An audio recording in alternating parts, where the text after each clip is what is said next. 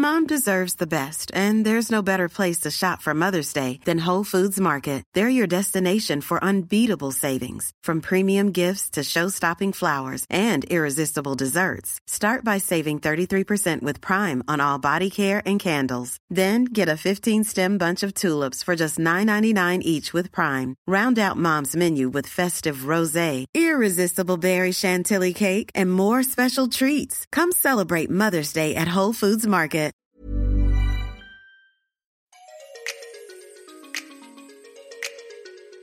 Bonjour, bonsoir, bon après-midi à tous et bienvenue dans ce nouvel épisode d'Histoire de succès, le podcast où des personnes viennent me raconter leur parcours vers leur succès. Je suis Fabrice Florent, je suis votre hôte et cette semaine je vous propose de découvrir le parcours de Marine, la fondatrice de l'Impertinente. Marine a fondé avec son mari ce salon de thé à Lille il y a 5 ans avec une idée toute simple. Elle voulait rafraîchir l'image vieillotte des salons de thé.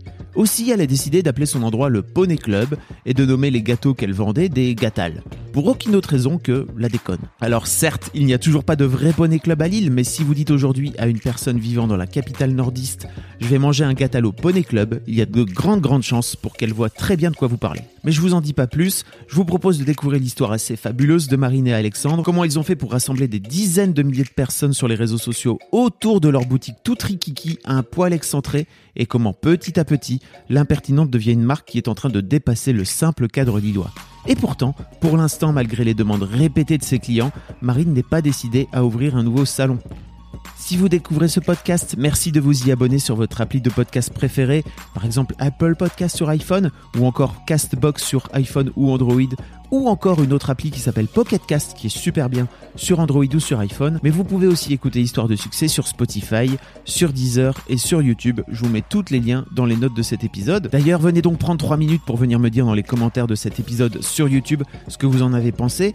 C'est le tout début du podcast et je suis toujours preneur de retour des auditeurs et des auditrices.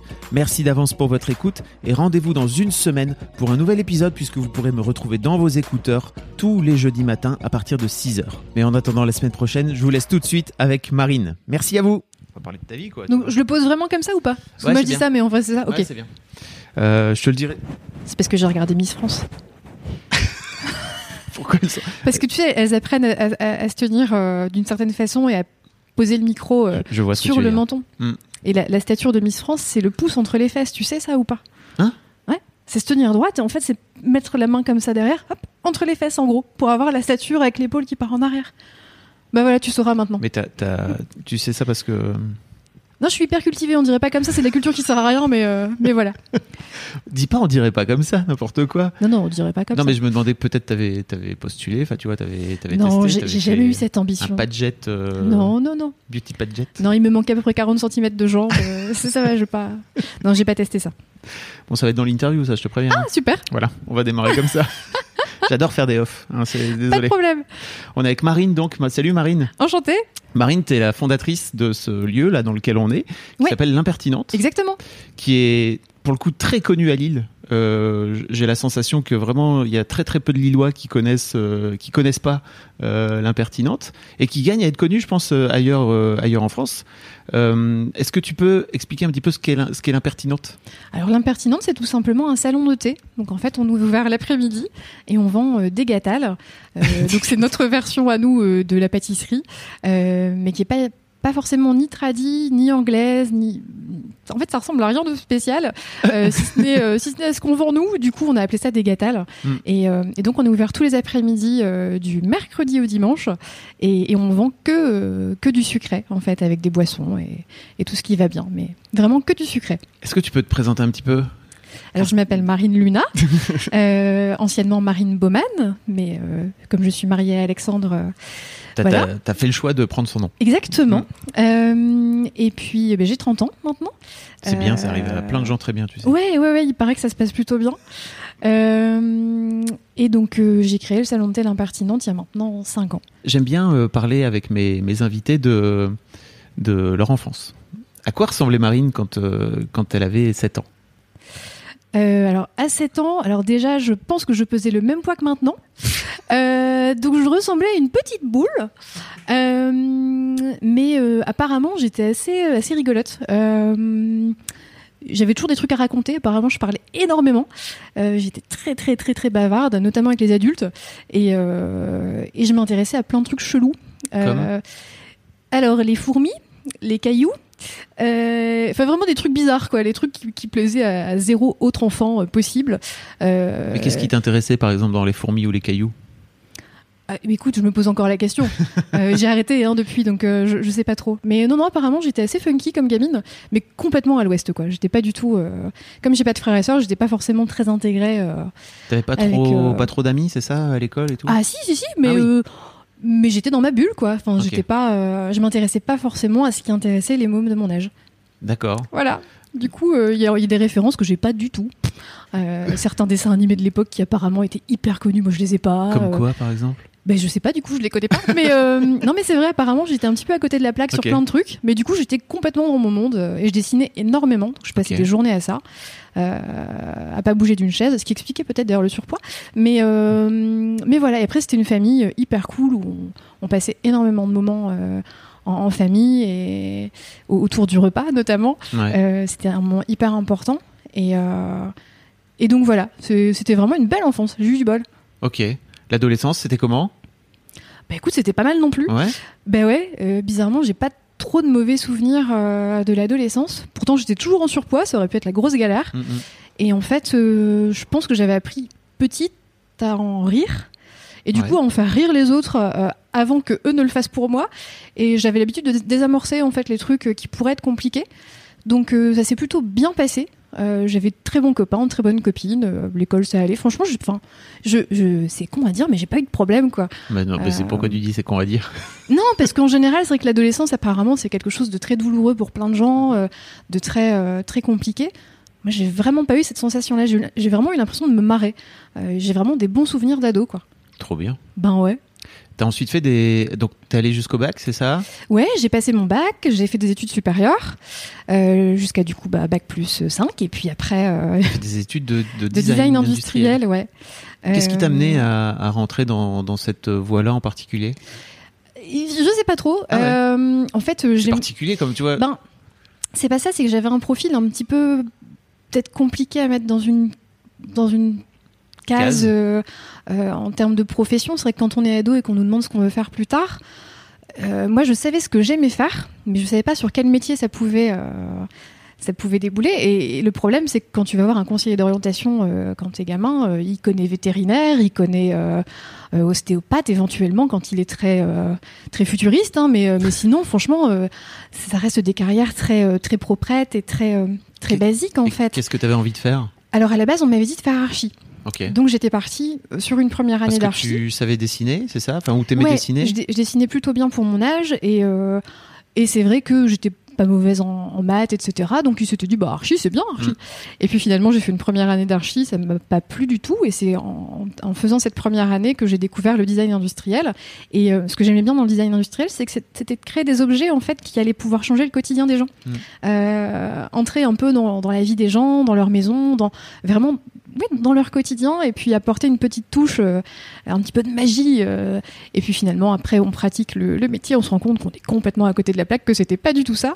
Euh, En sortant de tes études, donc en Ouais, faisant des ouais, stages, ouais. c'est ça T'as eu une première ça, en fait, désillusion tu te rends compte que finalement, c'est des projets qui mettent des années à sortir, que c'est retopé par plein de services après, etc., que le projet final, il a rien à voir avec le projet initial que tu avais imaginé. Et donc, il y a une perte de sens complet, en fait, Mm. entre ce que tu veux faire et, et ce qui se passe dans la vraie vie. Donc, le, le retour de Boomerang, il est d'une violence euh, inouïe. Et Il y a Comment- beaucoup, beaucoup de gens, je pense, de ma, de ma promo, De ta promo, qui ouais. sont en train de se réorienter maintenant, euh, puisqu'ils se rendent compte au bout de plusieurs années, pour le coup, euh, de pratique, que ben ouais, c'est pas.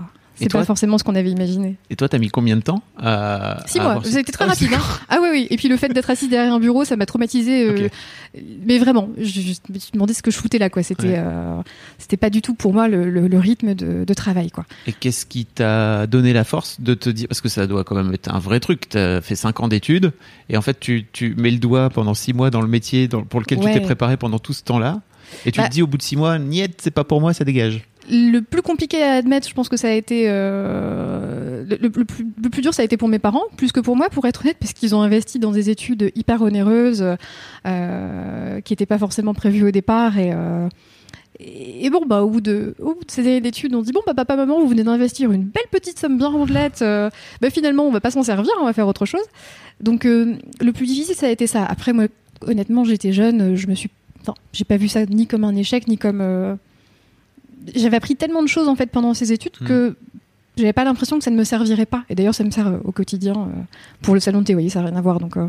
Et comment t'as fait pour gérer pour gérer tes parents justement? Je pense à par exemple aux lectrices de Mademoiselle qui sont peut-être dans ta situation actuellement.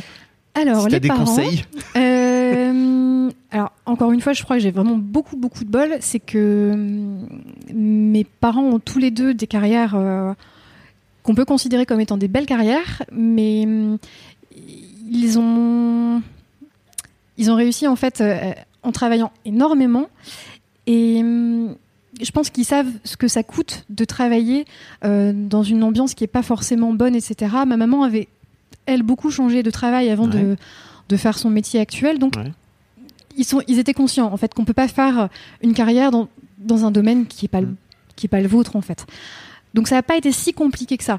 Euh, après la pilule financière euh, avalée, euh, mm. voilà, ça a été ça a été plutôt facile pour eux de la. Ils ont réussi à lâcher prise sur le truc. Oui, et puis quand ils ont vu finalement que le, métier était vraiment un métier de bureau, ils ont parfaitement compris que c'était pas pour moi, que c'était pas euh, que j'avais j'avais j'avais la bougeotte, euh, que j'allais pas être capable de rester 8 heures sur une chaise euh, derrière un ordinateur quoi, que c'était pas c'était pas possible. Et toi de ton côté, comment t'as comment as eu le déclic aussi? Parce que je pense que ça doit être un vrai truc de te dire OK en fait, j'ai fait je me suis investi pendant tout ce temps-là et d'un coup d'un seul je lâche comme ça et je vais faire autre chose et j'imagine qu'à l'époque tu sais pas forcément quoi. Alors à la base je pensais pas forcément arrêter ce métier-là. Je pensais en trouver un autre dans une autre boîte.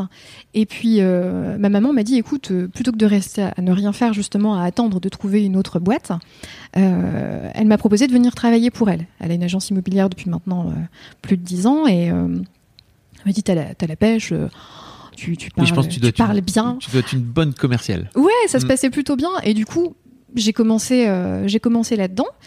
Ce qui était assez rigolo d'ailleurs à l'époque, c'est que tous mes camarades de, classe, mes anciens profs, etc., me déconseillaient de prendre un travail euh, alimentaire euh, avant d'avoir trouvé un autre travail dans le domaine euh, du design, parce que c'était mal vu.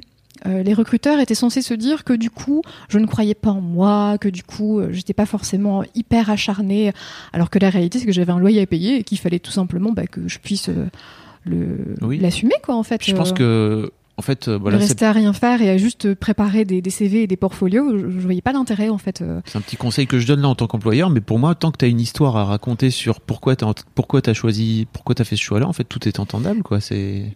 Maintenant que je recrute assez régulièrement, je suis, d'accord avec hein. toi, mais c'est vrai qu'à l'époque, on m'a donné ce conseil-là, je l'ai pas écouté. Euh, ça m'arrive souvent de pas écouter, mais cette fois-là, je l'ai vraiment pas écouté en me disant mais qu'est-ce que c'est que ce conseil de mmh. merde?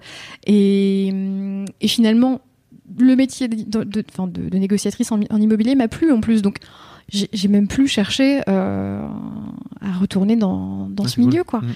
Je me suis éclatée pendant quelques années, et puis au bout de quelques années, la réalité du métier s'est quand même imposée à moi. C'est que euh, quand tu vends des maisons, tu vends un projet de vie à des familles, à des couples. Parfois, c'est pas très rigolo pour eux. ils sont pas forcément tous dans des phases de leur vie euh, très sympas. Mm. Euh, et il y a eu plusieurs affaires en fait où j'étais tombée sur euh, des couples ou des familles qui étaient vraiment en galère et qui du coup on attendait peut-être un peu trop de l'agent immobilier par rapport à ce qu'on peut leur apporter en fait. Et j'ai commencé à voir le mauvais côté du métier quand, quand les clients un peu un peu bizarre, il faut bien l'avouer, euh, on, commençait à remettre en cause euh, notre travail euh, pour des points qui étaient vraiment. T'avais, avais de l'empathie pour eux, c'est ça Ouais, c'est ça. Tu sais, quand, quand, tu cherches des maisons, par exemple, pour des gens qui ont un tout petit budget mais qui ont quatre enfants, et que tu te dis bon bah il faut qu'on se débrouille pour trouver une maison dans laquelle chacun va avoir sa chambre, etc. Que tu arrives à trouver un truc, tu te démènes pour qu'en plus ça rentre dans le budget final, etc. Et qu'à la fin ils te il t'envoie quand même euh, des messages incendiaires parce que, par exemple, une date de signature est décalée d'une semaine. Bon, euh, il y a des moments où tu as l'impression d'avoir donné énormément pour une famille ou pour, euh, pour, des gens et que eux, te, je vais pas être très poli, mais te pissent à l'arrêt. Oui, oui.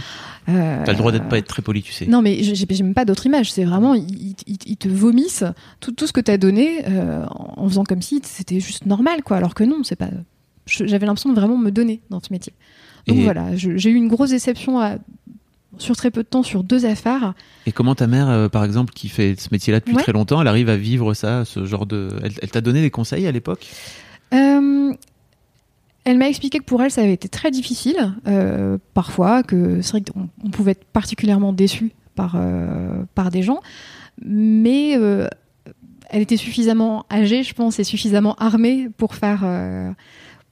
Ben, pour l'encaisser. Moi, concrètement, j'avais 23 ans ou 24, je sais plus. J'étais encore un bébé. euh, j'avais l'impression que c'était euh, des tollés. euh, j'en dormais plus la nuit, quoi. Ça me Ah ouais. rendait malade. Donc, euh, donc voilà, j'ai fini par dire à ma maman, écoute, je, je peux plus vivre ça. Je me mets trop de pression pour ça et. Et elle l'a compris, elle le voyait de toute façon. J'arrivais au boulot dans un état, j'étais livide Ah oui. dès qu'il y avait le moindre, le moindre pépin. Donc, euh, et pourtant, je faisais bien mon boulot. Donc, euh, donc voilà. Donc Et c'est pareil, t'as décidé réussi à te dire, euh, ok, en fait, c'est pas vivable pour moi, je décide de, de Ouais, changer. bah, quoi. en fait, Mm. Il y a- il y a des gens qui arrivent pas, tu vois, parce qu'ils considèrent bah, que Après, travailler, il- c'est forcément galérer, quoi. non, tu mais c'est ce qu'on, c'est ce qu'on, c'est ce qu'on se disait avec mon mari il y a pas longtemps. C'est vrai que l'origine du mot travail, euh, C'est tripalium. Bah c'est ça. C'est, bon. Bah moi je le vois pas comme ça. Alors, tripalium en latin, ça veut dire torture, hein, faut Bah le oui, savoir. Voilà. Mais du coup, enfin, j'avais 24 ans, j'allais pas me dire, je vais passer toute ma vie à aller bosser en me disant, mais en, en- en moto, euh, moto flagellant, enfin, c'est c'est pas, c'est pas possible.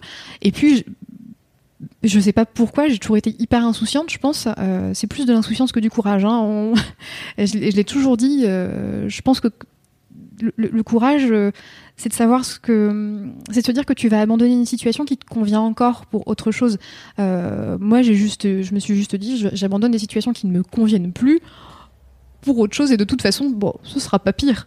Donc, euh, j'avais pas l'impression d'être courageuse en, en décidant d'arrêter. C'était juste que j'avais atteint un, un- un- un point de non-retour euh, et que je Je voulais pense, pas a- continuer à vivre je ça. pense quoi. que c'est une vraie qualité. Il y a plein de gens qui ont pas cette notion de, en fait, euh, ça me convient plus, mais il faut quand même que je m'y accroche, quoi, tu vois. Ouais, alors après, ça s'entend. euh, et m- Moi, je connais des gens qui sont très malheureux dans leur boulot, mais qui ont l'impression que ça va être totalement déraisonnable et, et complètement égoïste euh, d'arrêter euh, d'arrêter de travailler parce que ça engendre des changements pour toute une famille, pour un couple, pour. Il y a l'aspect financier qui est hyper. qui est hyper compliqué à gérer, et ça c'est vrai, le temps de retrouver une situation. Donc il y a énormément de gens qui se posent ces questions et si c'est la, si la chose la plus importante pour eux, ils ont raison de se la poser. hein. Euh, Moi, c'était pas ce qui me rendait heureuse. Je- concrètement, mes, mes- mes métiers précédents étaient euh, hyper rémunérateurs et pour autant, euh, Mm. c'était pas ce qui me ce qui me faisait rêver au quotidien. Donc euh, Qu'est-ce que tu fais alors une fois que tu, tu décides de plaquer l'immobilier? Et ben en fait, on est passé devant. un- je- On venait d'emménager dans ce quartier, euh, dans ce quartier-ci à Lille. Alors quand tu dis euh, on déjà, c'est avec Alex, c'est qu'il y a ouais. une tierce personne. Exactement. Pour expliquer aux gens qui connaissent pas. Ouais, ouais, ouais. euh, donc euh, mon mari Alexandre, euh, avec qui on venait d'emménager dans ce quartier. Vous étiez pas encore mariés à l'époque. Non, non, non, non, non. En plus, on n'était pas ensemble depuis longtemps. Je crois que ça faisait à peine un an qu'on était Ouais. ensemble. Euh, et au bout d'un an, le pauvre, euh, je lui dis écoute, je quitte mon métier. Euh, il a dû se dire mon Dieu, qu'est-ce qu'elle me fait Et puis elle pète un câble. hein. Bon, c'est tout. Il n'a pas eu l'air plus étonné que ça finalement. Après, il me voyait, il me voyait rentrer à la maison dans, dans des états pas très sympas régulièrement, donc ça l'a pas étonné. Et puis il m'a soutenu. Enfin, je veux dire, il, il m'a dit bah oui, après.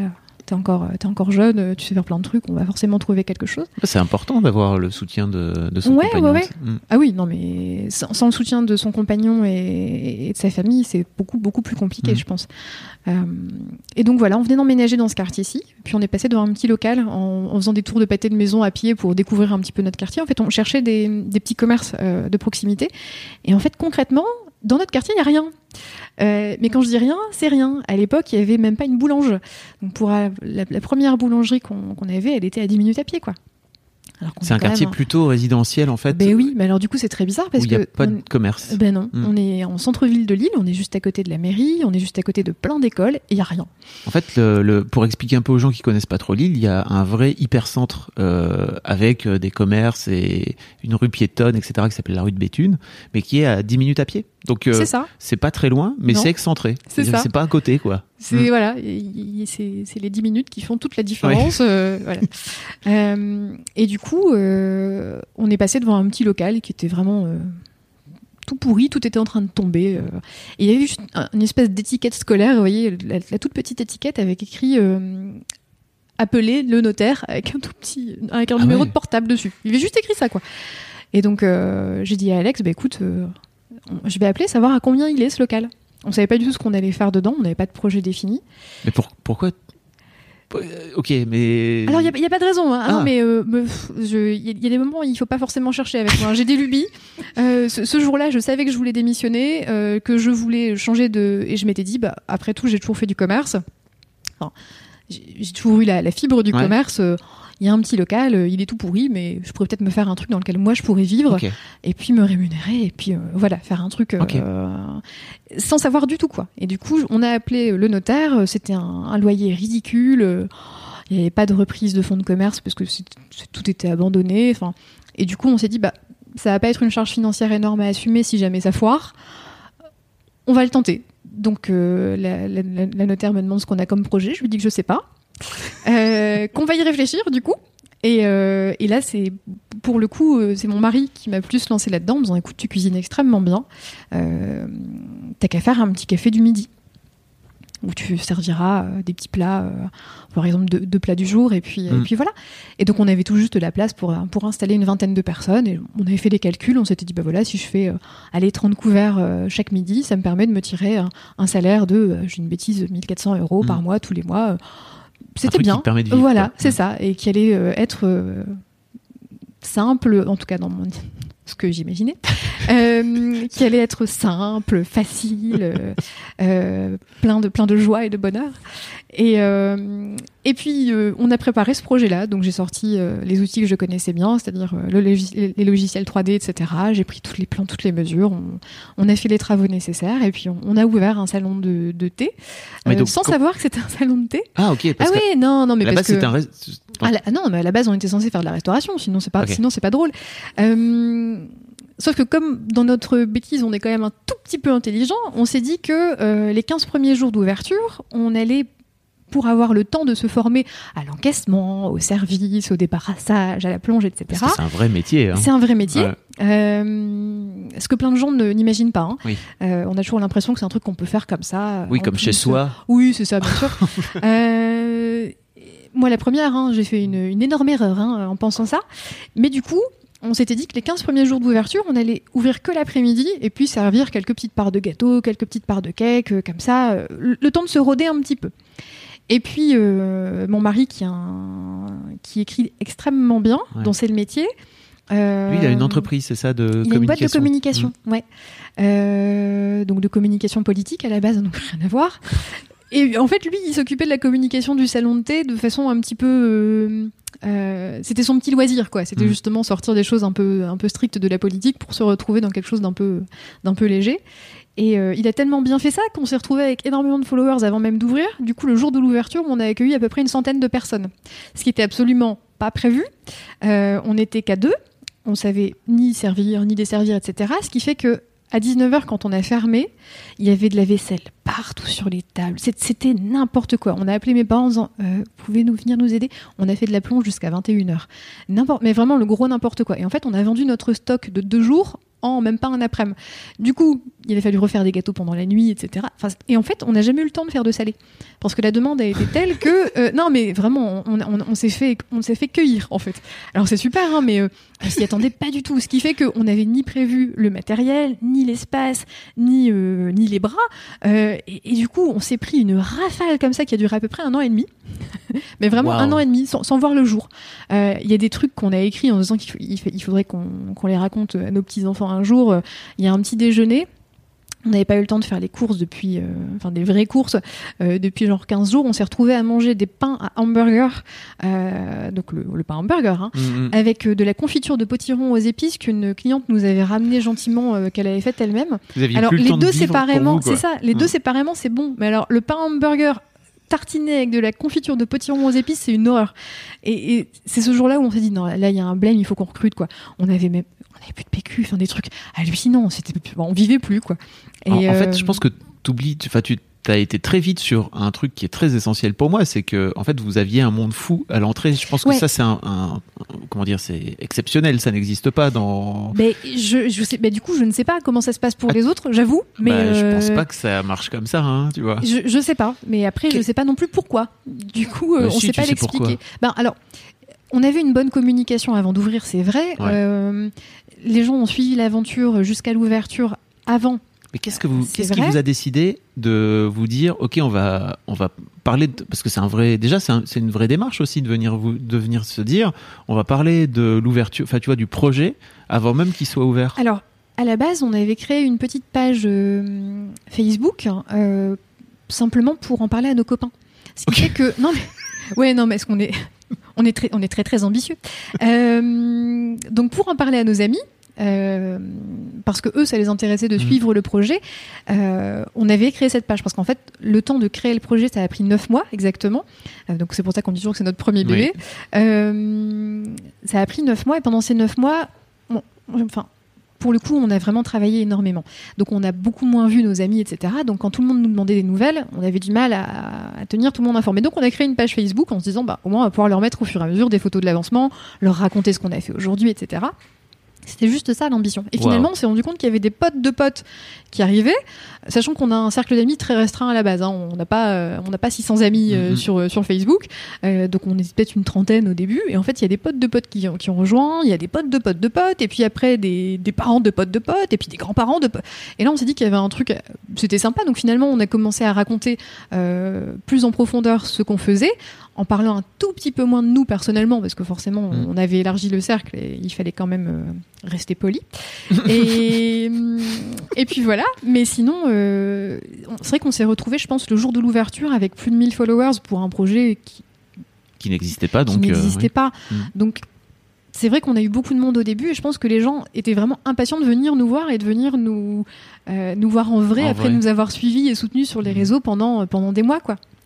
Et en fait, quand tu dis euh, que vous parliez un peu moins de vous, euh, c'est un peu mettre de côté le fait que justement vous incarnez énormément tous les deux le projet, même encore aujourd'hui. Alors, on- quand je dis parler un peu moins de nous, c'est simplement euh, faire attention quand même aux blagues qu'on pouvait faire, puisque c'est vrai qu'on on avait tendance à faire des blagues abominables, euh, comme on peut faire euh, en, en Avec privé, potes, ouais. avec, avec nos potes, etc. Mais euh, même si on continue à faire des blagues affreuses sur les réseaux, on reste quand même dans quelque chose de, de plutôt, euh, enfin, qui, qui risque pas de, de- de choquer euh, Ouais. les plus jeunes notamment. Ouais. euh, voilà, on, on s'est plus assagi à ce niveau-là. Mais on a continué à parler de nous tout en restant quand même assez discret finalement. Les, les- les gens euh, nous connaissent, mais Mais pas, mais pas. Ils Non. ont l'impression de vous connaître. oui, alors ils, ils savent plein de choses. Ils savent qu'on est mariés, ils savent. Mais ce qui finalement euh, pourrait être la vie de Monsieur, Madame, tout le monde. Après, ils nous, ils ont, ils nous connaissent quand même dans le sens où on a véritablement l'humour qu'on Ouais. a sur les réseaux sociaux dans la vraie vie. faux, quoi. Non, voilà. Mais, euh, mais on n'a pas forcément partagé des choses très personnelles, notamment euh, tout ce qui s'est mal passé dans le projet, puisque c'est un projet, donc forcément, il y a plein de trucs qui se passent mal. Euh, ces choses-là, on a tendance à ne pas communiquer dessus. C'est des choses qui regardent pas forcément les clients, qui en plus leur donnent pas forcément euh, du plaisir à, à- à le lire. Mhm. C'est pas hyper sympa quand on va chez un commerçant et que le commerçant se plaint, typiquement. Moi, j'aime pas ça du tout. Ah. Donc, il n'était pas question de partager les mauvais moments ou les coups durs euh, avec, euh, avec les, les clients et, et les followers, dans le sens où eux sont là pour avoir un moment de plaisir, un moment de joie, un moment de partage, et pas un moment encore où on va leur dire ah, tout va mal dans ce pays. C'est pas le but, quoi. Donc voilà. On en reparlera un petit peu après de tout va mal dans ce pays parce que s'il y a bien un endroit où tu peux, tu peux raconter tout ça, c'est ici. Ok. Ga- Garde-le bien de. de- Très bien. Euh, mais en fait, euh, il y a un autre truc aussi qui m'a vraiment fasciné, c'est que vous avez vraiment inventé un univers autour de, de ce petit café qui est Un vraiment. un- dialecte, euh, si un vous, vocabulaire. bah ouais. voilà, c'est un tout petit endroit en fait, hein, vraiment. Euh, effectivement, donc vous appelez ce, cet endroit le Poney Club. Ouais. Mais ça vient d'où? Mais en fait. J'ai cherché, j'ai digué un peu, ah non, mais trop loin. alors en fait, à la base, on, hés- on hésitait entre Poney Club et Aquagym. Ok. Alors voilà. euh, et en fait, Aquagym, c'est réglementé. Donc, euh, bon, Ah. c'est tout, on est resté sur Poney Club. Ok. Euh, quand on a ouvert le salon de thé, à l'époque, à Lille, il n'y en avait pas énormément. Euh, Des Poney Club? Des salons de thé. Des Bah, des salons bonnets de club, il n'y en a aucun. Ce qui fait que quand on a ouvert, La Voix du Nord a, a fait un article qui s'appelait Le premier poney club de Lille a ouvert. Donc on, on a, on a encore des gens de temps en temps qui viennent avec les gamins habillés en tenue hein, et qui font la tronche en repartant en disant mais je leur ai promis qu'il y aurait un tour de poney. Ils sont persuadés qu'il y a un parc derrière le bâtiment en fait. Enfin, non, ça, ça a créé des situations très cocasses, mais euh, en fait, à la base, c'était simplement pour euh, que les gens qui viennent ne soient pas déçus. Euh, à l'époque, il n'y avait pas encore beaucoup de coffee shop, il n'y avait pas encore beaucoup de, de baristas, tout ça.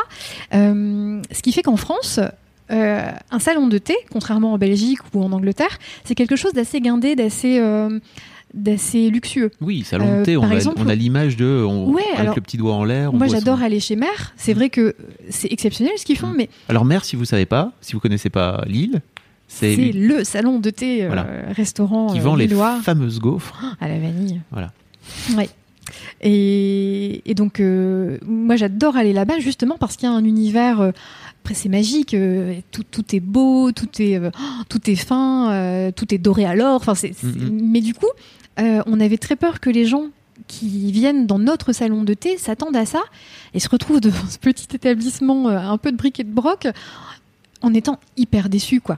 Et, euh, et donc on a mis une grosse bêtise sur euh, sur la façade en se disant si- ça va quand même les interpeller, ils vont voir salon de thé Poney Club. Bon, ils vont du coup pas forcément s'attendre euh, à un truc très euh, très chic quoi. Et, et finalement ça, ça a marché parce que ça a interpellé beaucoup de gens et euh, et il y a carrément des gens au début dans le quartier qui rentraient juste pour demander mais pourquoi Poney Club? Et finalement qui repartaient avec un truc à manger à emporter parce qu'ils se disaient oh, mais c'est génial en fait il y a des gâteaux voilà enfin c'était euh, c'était très très rigolo Et puis, pareil, vous, donc ces fameux gâtals ouais qui. Pour- pourquoi vous avez décidé Comme tu dis, en fait, c'est parce que c'est pas des gâteaux. alors c'est ça, c'est pas vraiment des gâteaux. Non, il y a aussi que quand j'étais petite, euh, j'ai été persuadée pendant très longtemps que euh, c'était un chamal des chameaux, euh, un esquimal des esquimaux, Un etc. des Oui, bah oui, mais j'avais j'avais tout compris, j'avais compris ça, mais pour tout, tout, tout. Euh, et donc mes parents m'ont toujours charrié avec avec le gâtal en disant Ah, tu veux une part de gâtal C'était le truc qui restait un peu. Et, euh, et comme ce qu'on faisait euh, euh, était pas forcément très traditionnel, soit on l'appelait le cloug ou le doubichou, soit on l'appelait le gâtal quoi. Et, et le cloug ou le, le doubichou, c'était déjà pris, donc voilà. donc voilà, on, on l'a laissé. Mais mais non, c'était juste pour euh, encore une fois se démarquer et que les gens ne s'attendent pas à de la pâtisserie fine ou à quelque chose qu'ils avaient déjà euh, déjà goûté. Finalement, tout ce qu'on vend ici, c'est des recettes qu'on a entièrement créées et du coup, il fallait quand même euh, que les gens ne s'attendent pas à retrouver quelque chose euh, qu'ils connaissaient. Selling a little or a lot? Shopify helps you do your thing however you cha-ching. Shopify is the global commerce platform that helps you sell at every stage of your business. From the launch your online shop stage to the first real life store stage, all the way to the did we just hit a million orders stage. Shopify is there to help you grow. Shopify helps you turn browsers into buyers with the internet's best converting checkout. 36% better on average compared to other leading commerce platforms because businesses that grow grow with Shopify. Get a $1 per month trial period at shopify.com/work. shopify.com/work. slash work.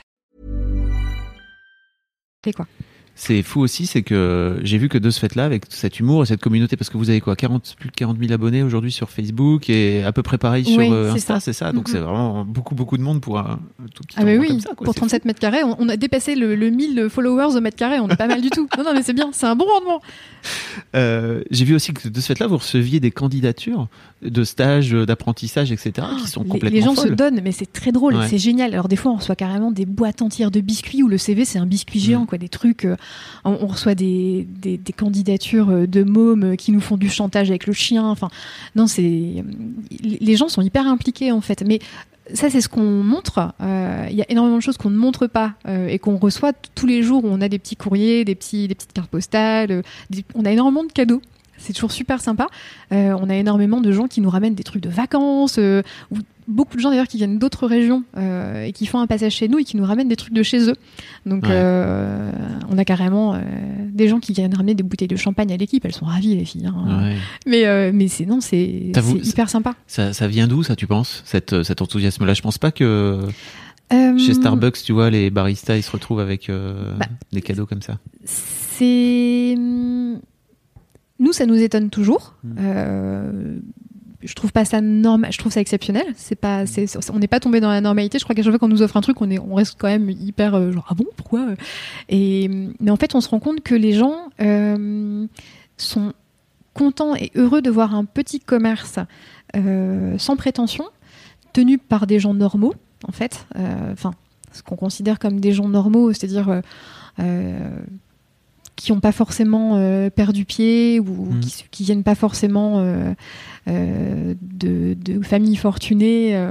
Je, pense que les gens se sont identifiés à nous au départ et maintenant que l'équipe s'est agrandie, ils continuent à s'identifier en fait aux, personnes qui travaillent dans, l'équipe, que ce mm. soit le personnel de service. Parce que là vous êtes 10 salariés, c'est ça? Oui, c'est ça. Mm. Que ce soit au service ou à, ou à la production en pâtisserie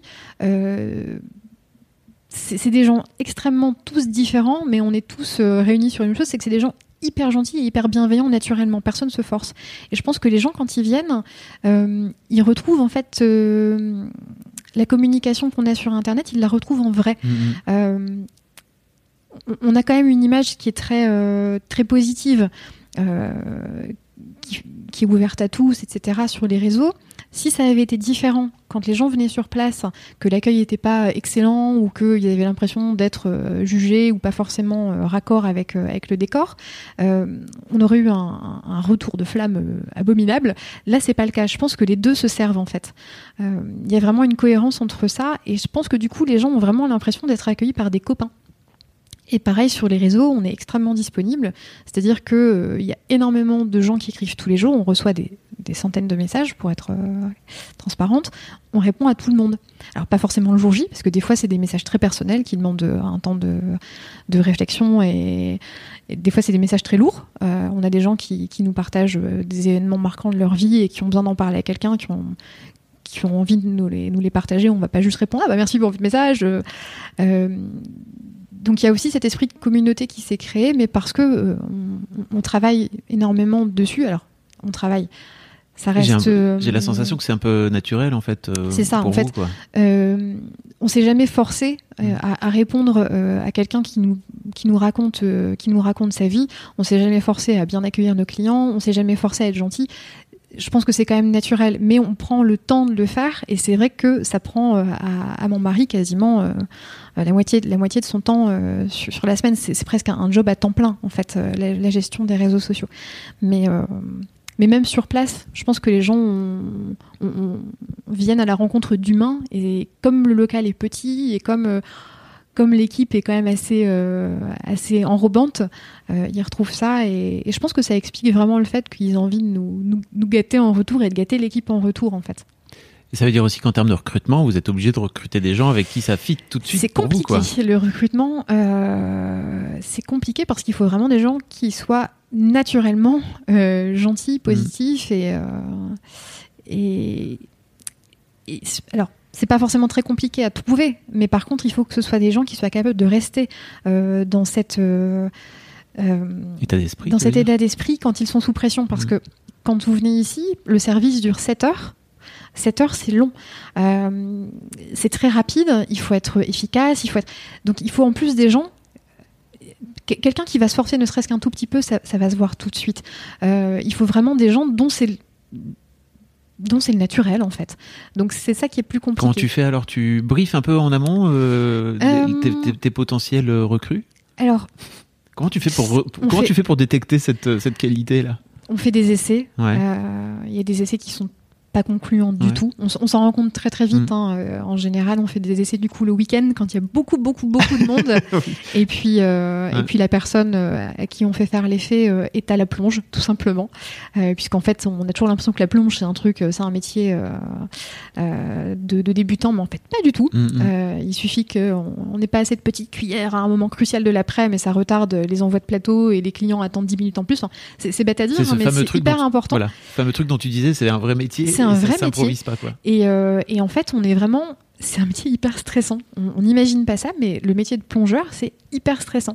Et euh, en, en, règle générale, on fait l'essai à ce poste-là parce qu'en fait, on se rend compte de la façon dont les gens réagissent sous pression au contact avec leurs collègues en fait. S'ils commencent un petit peu à être euh, un, petit peu tatillon, un petit peu, un petit peu chiant, un petit peu crispé, c'est que ça ira pas. Mais on s'en rend compte tout de suite. Ouais. Et puis si ça se passe bien, après on les intègre à la salle progressivement. Et puis vous tu racontes aussi. Alors je sais pas si c'est toi ou vous. Enfin, de toute façon vous, vous écrivez alternativement avec avec Alex, mais beaucoup aussi l'histoire de vos de vos salariés, de, de votre équipe. Vous vous mettez un peu en scène. Alors déjà parce que je trouve que quand on va dans des commerces, c'est un peu dommage parce que même les commerces de proximité, en, règle générale, on, connaît les patrons. Euh, et on part du principe que c'est eux qui ont tout fait. Hmm. Sauf que, oui, on a peut-être tout fait au début. Euh, si on n'avait pas fait ça, on n'en serait pas là, c'est hmm. clair. Et si on continuait, euh, si on continuait pas à faire ce qu'on fait, on n'en serait pas là, c'est clair aussi. Mais on n'en serait pas là sans l'équipe qui est hyper sur, sur, laquelle on peut vraiment se reposer. Quoi. Et euh, c'est important d'expliquer aux gens qui viennent en tant que clients ici que quoi qu'il arrivera, on va soutenir notre équipe. C'est-à-dire que euh, notre équipe, par exemple, la carte blanche pour envoyer euh, bouler un client pas sympa. on les invite même à le faire. Hein. moi, concrètement, qu'on perde une addition, mm. si ça fout le moral en l'air de l'équipe, c'est pas la peine. Donc c'est une vraie, c'est une vraie politique entre guillemets. Hein. on, met, on, met, en avant l'équipe pour que les gens qui viennent se rendent compte que derrière cette entreprise, c'est des humains, qu'on leur doit, quoi qu'il arrive, le respect. Il y a des gens qui font la gueule parce qu'ils vont attendre une demi-heure avant d'être installés. Quand ces gens-là font la gueule, ils voient très bien que l'équipe est en train de courir de partout. Est-ce que en étant un tout petit peu, euh, un tout petit peu, euh, salut, un tout petit peu raisonnable. Merci. Il y a la poste qui passe. Donc en fait, on communique énormément sur l'équipe euh, pour que les gens qui viennent se rendent compte qu'ils viennent et qu'ils sont accueillis par des humains mm. euh, et que euh, quoi qu'il arrive, ils leur doivent le respect en fait je sais que mon équipe fait au mieux. Quoi qu'il arrive, il peut y avoir des couacs, c'est normal. Euh, mais par exemple, un client qui va arriver et qui va pas être spécialement poli ou spécialement aimable parce qu'il aura attendu un petit peu trop, alors qu'il aura bien vu que l'équipe avait fait le maximum, ce client-là, moi, je ne le respecte pas. Mm, mm.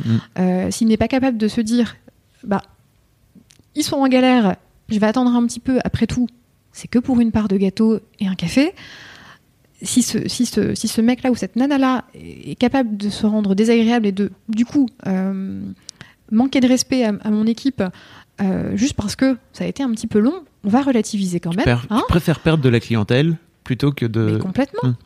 Complètement. mais tu dis complètement, mais c'est pas, forcément... pas forcément le cas de tout le monde. C'est hein. extrêmement rare et, et c'est, euh, ça reste vraiment anecdotique, hein, ce genre de comportement. Mais c'est pas tolérable. Euh, c'est quelque chose qu'on voit assez au Pony Club. C'est ça, faut être détendu pour venir au ben, Pony Club. Même si on n'est pas détendu, à partir du moment où toute l'équipe se donne du mal pour faire passer un bon moment et fait le maximum, j'insiste là-dessus, fait le maximum, c'est déjà énorme en fait. Il y a énormément de commerces dans lesquels vous allez où les vendeurs, les vendeuses, ou les, commerçants sont hyper pas aimables, etc. Là, je suis la première à leur faire la remarque en disant que le sourire, ça aurait pu être vachement bien. Mais, euh, à partir du moment où tout le monde fait son maximum et où tout le monde le fait en essayant d'être sympa et positif, non, effectivement, le client qui, reste tatillon sur certains trucs, euh, non, je vais pas, vais pas lui demander de revenir. Vous faites aussi des trucs que je trouve particulièrement fous, c'est que vous vendez en ligne des, des, des gâtales, je vais pas dire des gâteaux, euh, suspendus. Ouais, alors en fait. Euh, Est-ce que tu peux expliquer un petit peu d'où vient ce que c'est par exemple Parce que je, moi je connaissais le principe du café suspendu. Ouais, alors en fait, euh, bon, il y a une triste euh, réalité quand mmh. même euh, qu'on côtoie au quotidien quand, euh, quand on est restaurateur à Lille. Il y a énormément de, de, personnes qui sont à la rue et qu'on connaît en fait finalement parce qu'en règle générale même si ça dure pas pendant plusieurs années, mais la plupart des gens restent plusieurs mois d'affilée dans, le même quartier, donc on est habitué à les croiser.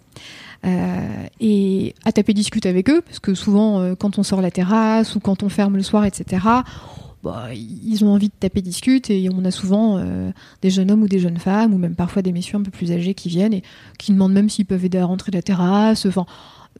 Vraiment, on sent que c'est des gens qui sont en besoin d'humain en fait. Et donc on est habitué à connaître souvent les, gens, de notre quartier et ils savent très bien qu'en venant soit un petit peu avant l'ouverture, soit un petit peu après la fermeture, on a toujours des trucs euh, pour eux. Pas forcément des invendus, parce qu'il y a des choses qui se conservent très bien sur plusieurs jours, mais ils savent très bien que peu importe la saison, ils auront un truc à boire, à manger, euh, qui va soit les réchauffer, soit les rafraîchir. D'ailleurs, ils savent très bien qu'ils peuvent passer en plein service aussi, ça arrive assez régulièrement. Euh, ils sont toujours les bienvenus. Bon, ça, c'est une première chose. Le principe du café suspendu, euh, nous, on l'a jamais mis en place parce qu'en fait, le fait de l'afficher, ça nous embêtait. Dans la mesure où, pour l'instant, c'était un truc qui se savait, on, on connaissait les gens, Pour etc. expliquer un peu aux gens qui connaissent pas. Alors le café suspendu, Ouais. euh, le principe c'est qu'un client peut, euh, au moment de son addition ou n'importe quand, rentrer dans un café et dire ben voilà, je souhaiterais payer par exemple euh, 1 euro, 2 euros, 3 euros, peu importe, pour euh, avoir une petite somme d'argent suspendue. Et quand quelqu'un dans le besoin vient dans le café, il demande s'il y a euh, une somme disponible en suspendu pour pouvoir soit acheter quelque chose à boire ou à manger. Donc le principe, il est, il est vraiment super. Par contre, le fait de l'afficher, euh, moi, ça me posait un peu problème pour une raison très simple, c'est qu'en fait, si je n'en avais pas, on allait quand même donner quelque chose euh, à, la, à la personne, quoi qu'il arrive. Et, et du coup, j'avais pas envie que des gens se disent ah mais non il y en a pas, euh, on, on va pas, on va pas Ah y oui, aller. C'est- c'est- en fait, c'est un peu idiot, mais euh, ils auront toujours un truc. Donc, je voyais pas l'intérêt de mettre une somme. Mm, mm. Et du coup, quand on nous a proposé de, de participer à ce système, on a dit que clairement, c'était pas nécessaire en fait, parce qu'on le faisait déjà euh, Qui c'est qui naturellement. vous a demandé de Il y, a- il y participer a une asso, hein, Ah, je euh, il y a des assos qui, Ok. qui, qui gèrent ça. D'accord. Et, euh, et donc voilà, c'est tout, ça s'est passé comme ça. Et en fait, euh, il n'y a pas très très longtemps, quand on a ouvert le site internet, on a des gens qui étaient venus ici, qui avaient assisté du coup à, à une scène assez quotidienne pour nous, c'est-à-dire un monsieur qui vient pendant le service demander si on peut, s'il peut avoir un truc à boire, un truc à manger.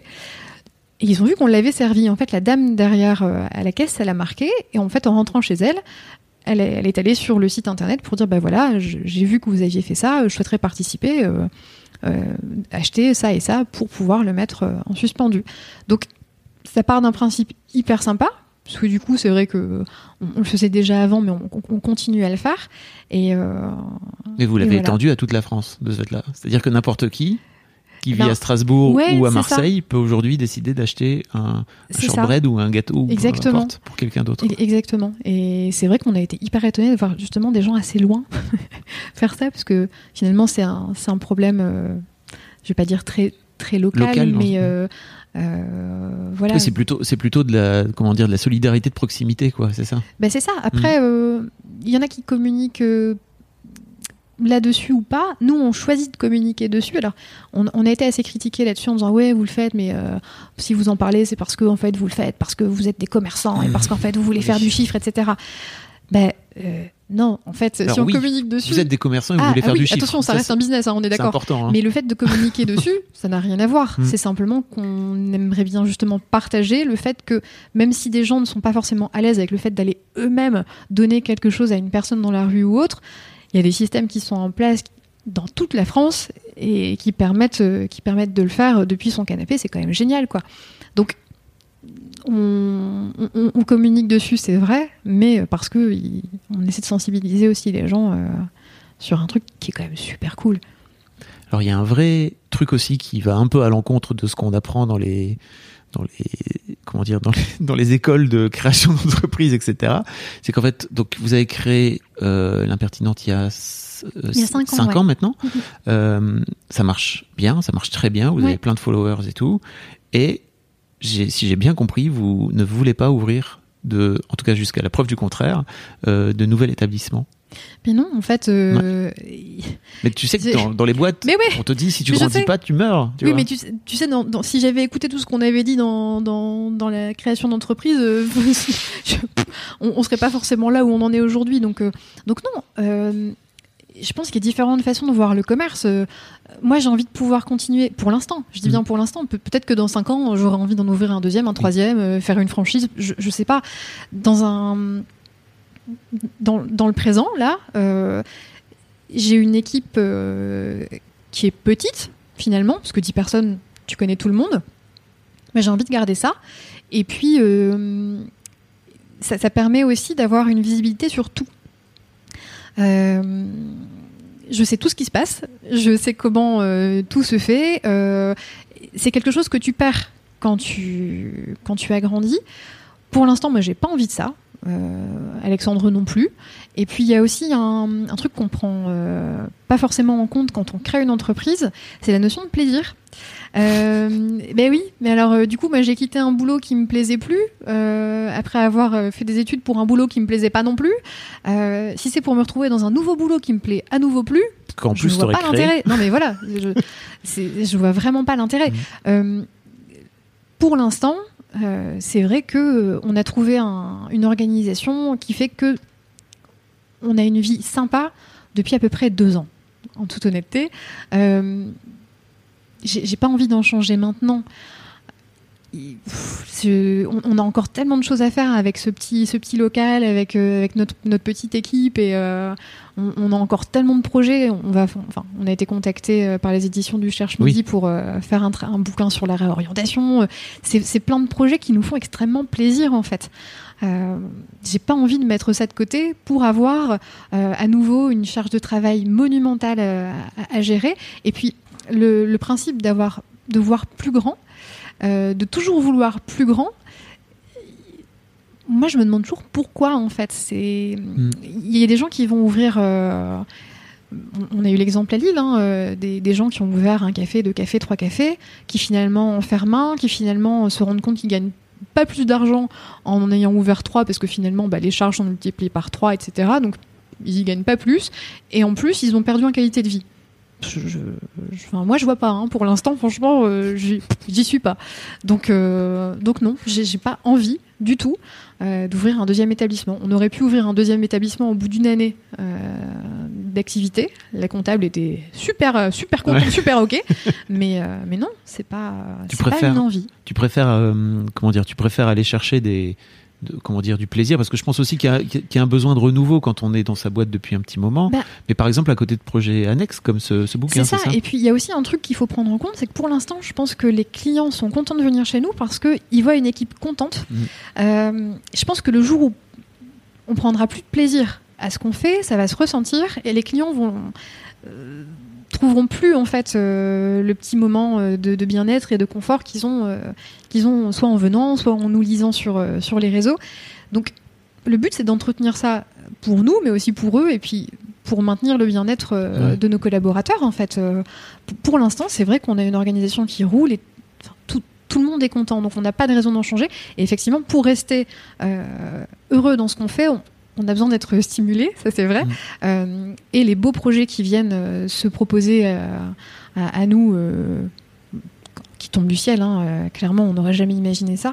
Euh, Ça tombe pas du ciel. hein. Enfin, en tout cas, de mon point de vue, je me dis juste, je suis un éditeur, je vois cette histoire, je vois votre capacité à écrire, à raconter, parce qu'en fait, au-delà de votre métier, je pense que vous êtes aussi très très fort pour raconter votre histoire, et, et c'est ça aussi qui plaît ah aux gens, je pense. mais vois. là- là-dessus, c'est vrai que mon mari a un talent fou, Mais toi aussi vraiment fou. Pourquoi tu dis Non, non, non. euh, alors moi, je n'écris jamais le texte. Non, mais, Parfois, il le. mais tu le racontes. Voilà. On sent, on sent qu'il y a ta patte derrière.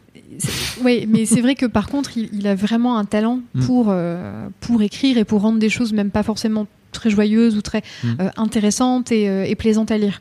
Mais Euh, là, par exemple, ça fait bientôt une heure qu'on parle, j'ai pas la sensation de m'emmerder quand tu me racontes ton Ah histoire. bah ça quoi, va, c'est que bien. Je suis contente. Vous le direz les gens si vous êtes emmerdé en écoutant Marine, mais ça m'étonnerait. Je suis tellement contente. Non, c'est bien, c'est cool. Mais, euh, mais ouais, du coup, c'est vrai que nous, on a, on a quand même l'impression que ça tombe du ciel, dans le sens où, même en étant ambitieux, il faut quand même relativiser. On a un salon de thé dans un quartier paumé, euh, qui fait euh, que des gâteaux, qui, est minuscule, qui est pas forcément euh, hyper, euh, hyper tendance, hyper. Et on a quand même des projets magnifiques qui nous, qui nous tombent dans les bras. Euh, même en étant raisonnable, on n'aurait pas imaginé Ouais, ça, ouais. quoi. Je comprends. Donc on est hyper, hyper content quand ça arrive. Tu disais justement tout à l'heure que tu n'avais pas envie de partager avec tes clients euh, les moments de galère, etc. S'il y avait, euh, je sais pas, peut-être deux, trois conseils par les- de- que tu voudrais donner aux, aux gens qui vont écouter ce podcast, qui veulent lancer par exemple un endroit euh, et sur lesquels vous avez vraiment galéré et, trouvé des solutions? Euh, alors la plus grosse galère pour nous, ça a justement été de rattraper le manque de moyens qu'on avait mis pour ouvrir le salon. C'est-à-dire que comme le projet initial, c'était vraiment de moi travailler toute seule ici pour accueillir quelques clients par jour. Euh, Vous êtes fait dépasser par euh, votre complètement, succès. Mmh. complètement. Et le problème, c'est qu'il fallait non seulement assurer la demande au quotidien, mais en plus organiser une vraie entreprise, ce qu'on n'avait pas fait. Euh, donc avec le, fait d'embaucher, le fait de, hiérarchiser tout ça, de, donner des, fiches de poste aux uns aux autres, euh, une organisation complète en fait. Et euh, ça, je pense que ça a été l'erreur principale qu'on a fait au début, c'est de pas s'imaginer que ça pouvait marcher autant, et du coup de ne pas avoir prévu euh, ce qui ce qu'il fallait. Alors après, à contrario, on voit des gens qui ouvrent et qui, eux, ont été persuadés que ça allait cartonner, ils ont tout prévu, ils ont investi une seule folle, ça marche pas aussi bien et finalement, ils ont l'inverse. Donc, peut-être démarrer petit, mais euh, en prévoyant que peut-être il va falloir euh, réagir très vite derrière. Euh, et la deuxième chose sur laquelle j'aurais vraiment aimé qu'on nous prévienne, même si on, on nous avait prévenu, mais on l'a pas pris euh, Assez en compte. assez en compte, c'est euh, la charge de travail euh, de la paperasse. Je pense que là, à l'heure actuelle, il y a quasiment la moitié de la semaine qui est consacrée à la paperasse. C'est un truc de malade. Que ce soit les courriers de la mairie pour la terrasse plusieurs fois par an, que ce soit des chèques à envoyer pour tel ou tel truc. Tout- tous les jours, on a des courriers euh, qui, qui- qui tombent avec des trucs à renvoyer, avec des papiers, des documents à remplir, etc. En plus de la comptabilité, qui est quand même extrêmement lourde à gérer. Euh, donc vraiment, ça c'est un truc sur lequel euh, n'importe quelle personne qui va créer euh, une entreprise euh, devrait au moins prévoir deux jours par semaine. Alors en, en général, on dit que les à- commerçants font ça pendant leur week-end, mais c'est vrai. Ouais. C'est malheureux à dire, mais quand, quand on n'a pas les moyens d'embaucher pour, euh, pour se libérer du temps. Et aujourd'hui, euh, tu n'arrives toujours pas à déléguer ce genre de, ce genre de, Alors, de tâches? ça dépend, euh, pas forcément tout, non. Et puis après, la comptabilité, c'est quand même bien de pouvoir continuer à la gérer soi-même. Ah oui, tu, tu veux Euh, garder la main sur la compta. C'est important pour toi. Ben, c'est important parce que dans la mesure où ça reste un business, pour avoir euh, une notion de rentabilité, etc. Oui, au oui. quotidien, il faut quand même pouvoir avoir le nez dedans et comprendre ce qu'on fait. Mais même si on est, on a un cabinet comptable Oui, super, ok, hein, mais mais voilà, on a quand même beaucoup de travail à faire là-dessus au quotidien. Et puis euh, on- n'a pas non plus les moyens de payer quelqu'un uniquement pour la gestion. euh, de, de la paperasse. Quoi. Et puis après, la moindre erreur peut être tellement lourde euh, en France quand on rate un papier, parce qu'on a, on a une passion pour les CERFA. hein. C'est, je suis devenue une, une pro du CERFA. Euh, mais voilà, la moindre erreur de case est tellement lourde à rattraper après et prend tellement de temps que je préfère aussi euh, gérer ça euh, à la maison, euh, à tête reposée et ne pas confier ça à quelqu'un qui risquerait de faire une erreur qui nous prendrait après. euh, Je comprends. voilà. Pour te lancer un petit peu sur euh, tout va mal dans ce pays, tout à l'heure, tu voulais pas partager euh, les coups de gueule avec tes clients, etc. Tu disais, c'est pas, euh, je veux rester sur le positif. Euh, si, si je te lance sur, euh, c'est quoi les trucs qui font que tout va mal dans ce pays, que c'est compliqué, que t'as pas envie, dont t'as pas envie de parler euh, sur tes réseaux, c'est quoi par exemple? Bah, euh, comme on est près de la porte de Paris, à Ouais. Lille, qui est le point de départ de toutes les manifestations euh, de la ville, Mm. euh, c'est vrai qu'on a été impacté euh, très fort en- quand il y a eu les manifestations, euh, euh, que ce soit des Gilets jaunes ou toutes les manifestations euh, de l'année précédente. euh, ça a été un petit peu, euh, un petit peu compliqué. Après, euh, récemment à Lille, il y a eu aussi le fameux scandale du plan de circulation. Oui. En gros, ils ont changé ils ont tout changé. la- Et la ville n'est plus la même. voilà, on ne peut plus aller où on voulait. C'est non non, c'est- vrai que ça, on a entendu parler de ça un peu beaucoup beaucoup euh, dans les dans tous les commerces lillois. euh, parce que les, hab- les habitudes des, des riverains ont été complètement changées, Ouais. les habitudes des, des clients aussi, donc euh, voilà. Mais, mais après, ce genre d'événement, même si c'est vrai qu'on est toujours un petit peu victime finalement, euh, euh, même si on est victime, mais c'était pas forcément volontaire. Je veux dire, clairement, les, les gens qui, qui manifestent, ils ont raison de manifester et, et, euh, ils sont pas là pour nous nous, nous empêcher de faire commerce. Pas Mhm. du tout. C'est pas du tout ce que ce que tu veux dire. c'est pas du tout ce que non, au contraire. Euh, Mais c'est juste que ça finit par mais impacter votre que business du à la coup, fin. c'est vrai que ça finit par impacter le business. Et, euh, et alors au début, je pense que la première réaction de tous les commerçants, c'est de Oh, de paniquer et de se dire mais mince on a perdu autant de chiffres comment on va faire? Parce que la réalité c'est quand même qu'on a des salaires à payer qu'on a qu'on a Mm. des charges fixes assez lourdes Ça a vraiment impacté euh, votre, votre... Ah oui, sur- oui, surtout en fin d'année, j'imagine qu'il y a un vrai. Ouais, alors par contre, euh, nous c'est vrai qu'on a, on s'est rendu compte à ce moment-là qu'on avait quand même une bonne capacité à réagir, c'est-à-dire que euh, pour parler euh, crûment, comme je te l'ai dit tout à l'heure, ça nous a forcé à nous sortir euh, les doigts et, et du coup à, à redoubler de, de créativité et de.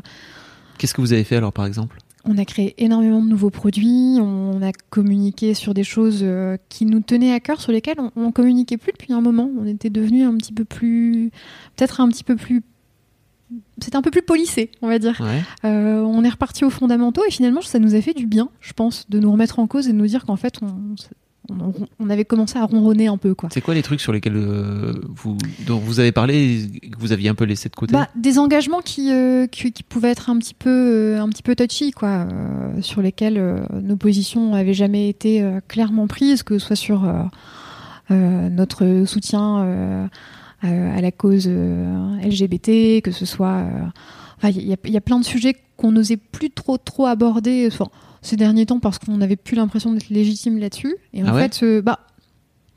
euh, Est-ce que c'est en n'a aucune légitimité, mais c'est surtout que euh, au bout d'un moment, on se rend compte que comme on est suivi par énormément de personnes de plus en plus différentes et de plus en plus éloignées, qui ne nous connaissent pas forcément, euh, il faut faire attention à ce qu'on dit parce que ça peut très vite être mal pris, Euh, surtout par des nouveaux followers qui n'ont pas forcément vu tout ce qu'on avait écrit auparavant, Mhm. etc. Donc sorti du contexte, euh, parfois les choses peuvent être euh, vues d'un d'un œil un petit peu, un petit peu différent, mais mais voilà, ça nous a permis en fait nous vraiment de nous remettre en cause et de on a remis une pièce dans la machine en fait. On... Mais toute l'équipe, ça a été assez euh, finalement assez positif comme résultat parce qu'on est ressorti de, ces épreuves euh, qui auraient pu flinguer euh, notre petit commerce beaucoup plus fort qu'avant en fait.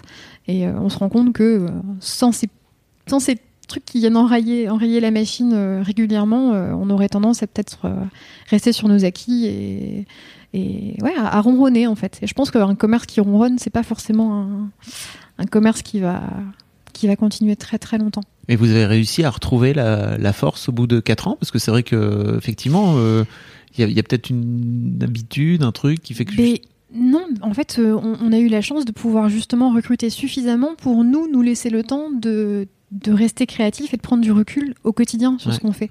Ce qui fait que euh, on, on se rend compte qu'on est en progression constante, en fait, euh, même au bout de 4 ans. donc c'est super. C'est super. Mais c'est vrai que de temps en temps, un petit coup, un petit coup dur comme ça, euh, ça, ça redonne du peps, quoi. C'est quoi vos projets? Euh, Alors, ce bouquin, si j'ai bien compris? oui, oui, oui. En fait, on a quand même un livre à écrire pour le mois de mars, donc il va peut-être falloir s'exciter un peu. C'est pas encore commencé? Si, si, Si. si, On a déjà validé pas mal de choses avec, avec, euh, avec notre éditrice. Donc, c'est un Euh, bouquin sur la reconversion, c'est ça? Ouais, c'est Hmm. ça.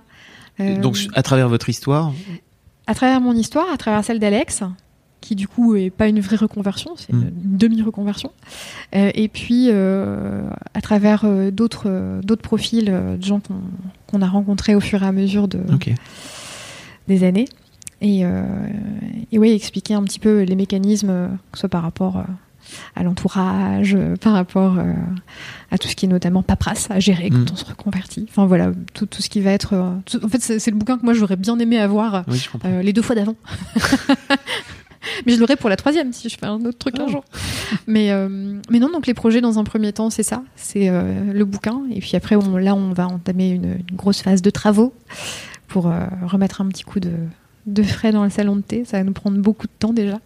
Mais, et après, pff, les, les projets sont assez simples en fait. C'est continuer à innover au quotidien pour proposer des nouvelles recettes euh, régulièrement à nos clients. Et puis, euh, et puis voilà. C'est c'est assez simple en fait. On n'a pas, on n'a pas la folie des grandeurs. Non, mais c'est vraiment. Et puis, euh, ça, ça, ça sent. Comment dire On sent que ta boîte est saine. On sent que votre boîte est saine. On sent que la démarche est saine.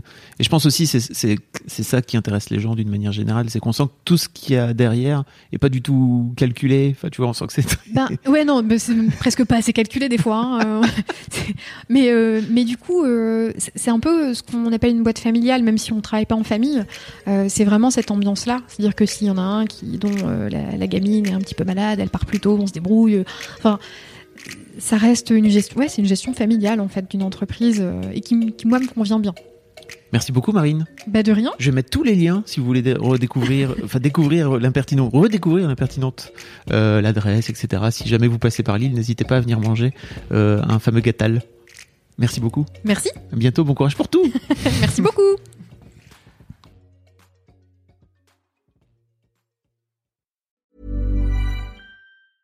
Normally, being a little extra might be a bit much, but not when it comes to healthcare. That's why United Healthcare's Health Protector Guard fixed indemnity insurance plans, underwritten by Golden Rule Insurance Company, supplement your primary plan so you manage out of pocket costs. Learn more at uh1.com.